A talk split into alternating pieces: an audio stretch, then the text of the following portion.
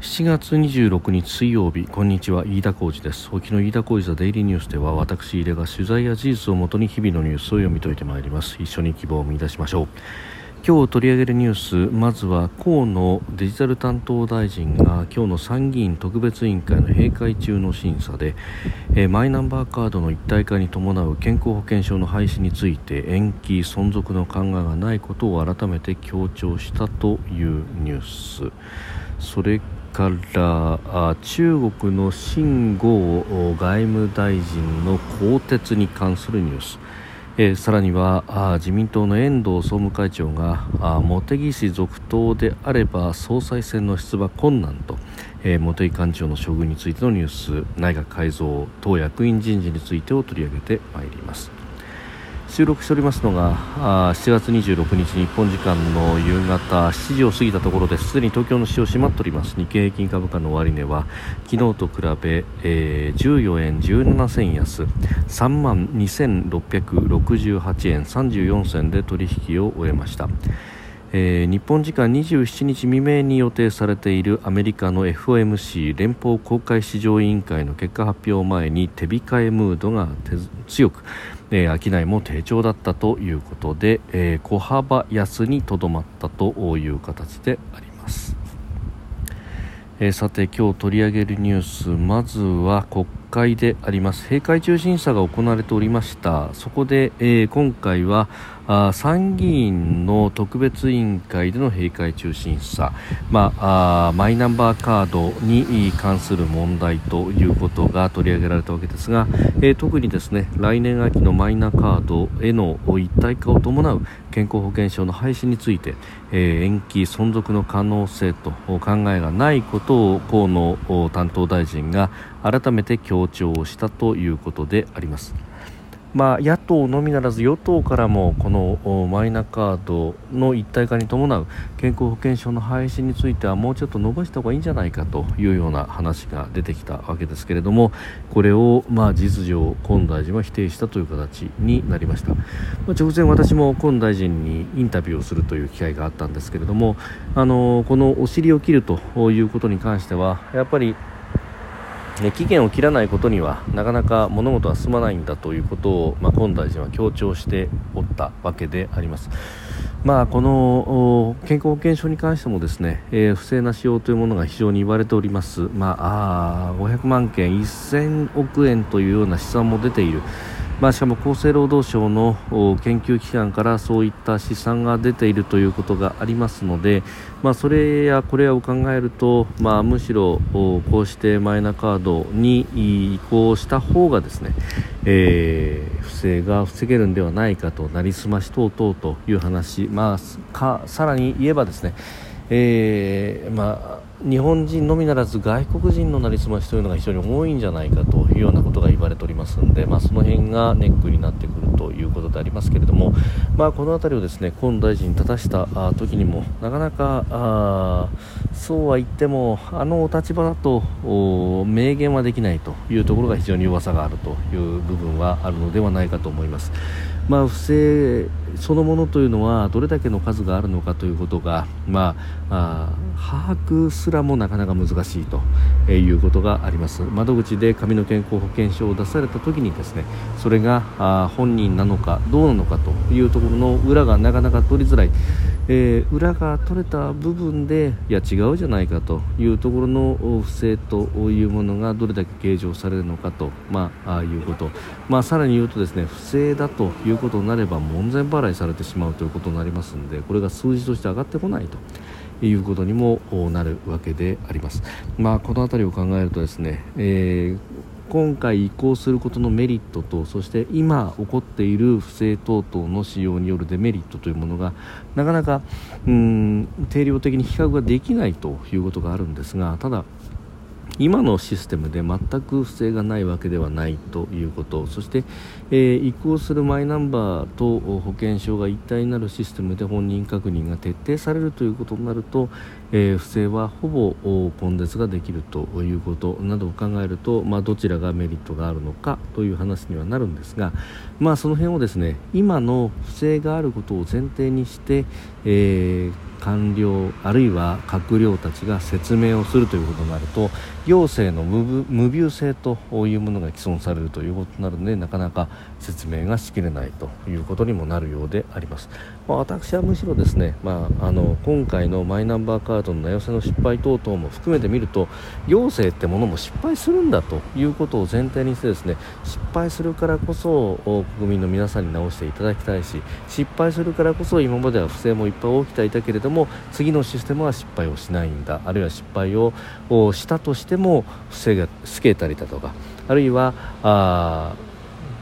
それをリカバリーするシステムが機能するんだということをこそ説明すべきではないかというふうに思うんですがなかなかその辺がうまくいかないということがあるようであります。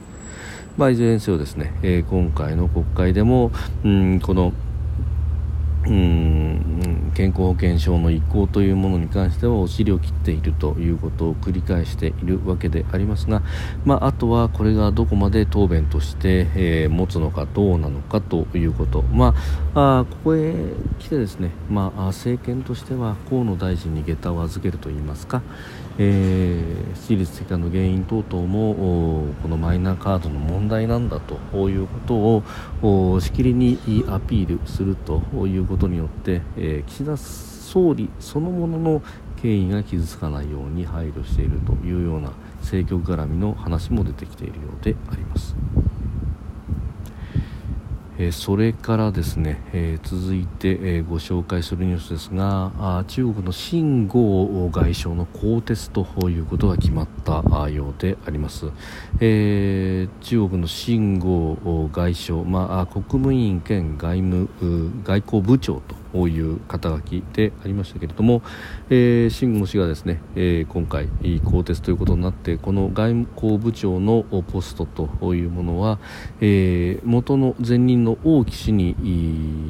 委ねられるという形になったようであります。で、まあ、これが異例の更迭だということが言われておりますけれども、まあ、アメリカに対してですね、えー、どういった姿勢で臨むのかというあたりで詰め腹を切らされたんじゃないかというような指摘も出ております、まあ、直前はワシントンの大使をやっておりましたけれどももともとアメリカンスクールではないというこの、えー信号氏でありましたので、えー、アメリカ大使ワシントンの大使にいる間にですね、えー、何かあ大きな仕事がなせるものではないだろうということも言われておりましたしもとそもそも、えー、そうした大きな仕事をなす前にですね、えー、本国に呼び戻されてそして、えー、国務委員兼外相ともともと外交部長にまず去年の12月に就任しそして今年の3月に、えー、国務委員というポジションも得たということでありましたけれども、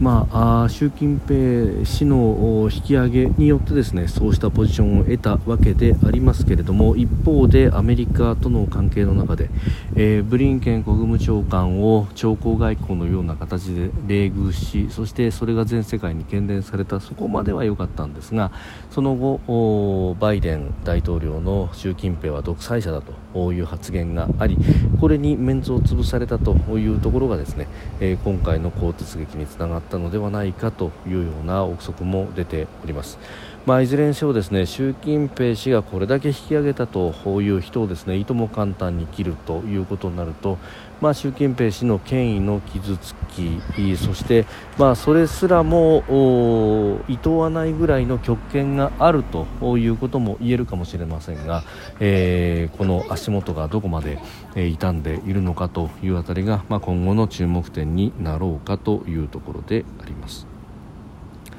それからですね、えー、日本の政局についてですが、えー、自民党の遠藤総務会長が今日、えー、茂木幹事長が次の人事で続投した場合に2024年の党総裁選には出馬しづらくなるのではないかという認識を示しました。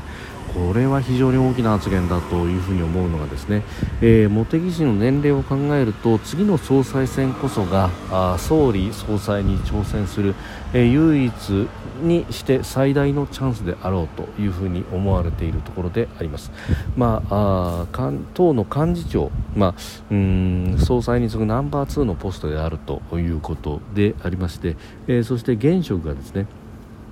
えー、出馬しないのであれば幹事長の出馬というのは、えー、権力の前場という意味で非常に大きなアドバンテージを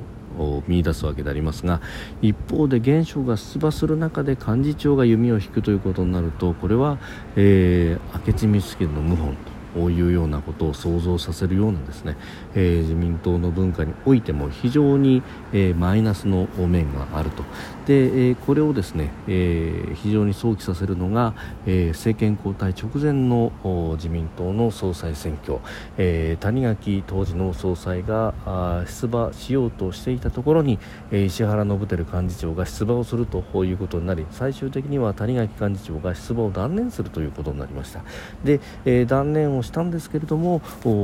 石原は谷垣総裁に対して弓を引くという明智だというような評価があり、えー、下馬評では圧倒的に人気というか、えー、次の総裁だというふうに言われていたんですけれどもところが、えー、総裁選になると石破氏とそして安倍晋三氏の決選投票となって石原伸晃氏はもう決選投票にも進むことができなかったというようなことになったわけであります、まあ、そうした故事を考えると、えー、今回ですね遠藤氏が、えー、そうしたことを言うということの重みというものが出てきますしまた遠藤利明氏という人はもともと文教族でもあってそして、えー、オリンピック・パラリンピックの養殖にもついたということなどなどを考えると、えー、清和会でいまだに陰性のように県政を振るう、えー、森喜朗氏とも近いということがあ容易に想像がつくわけであります。まあそうなるとですね、えー、この清和会の跡目争いがなかなか決着がつかない中、えー、茂木氏に、えー、トンビが、えー、油揚げを触られるとこういうような事態になることを避けようというようなですね、え、自民党全体の政局としての思惑というものも、え、考えられるところでありまして非常にこの発言としては大きいものがあるなというところが思われるところであります。飯田小座デイリーニュース月曜から金曜までの夕方から夜にかけてポッドキャストで配信しております。番組ニュースに関してのご意見感想は飯田 TDN アットマーク Gmail.com までお送りください。飯田小座デイリーニュースまた明日もぜひお聞きください。飯田浩司でした。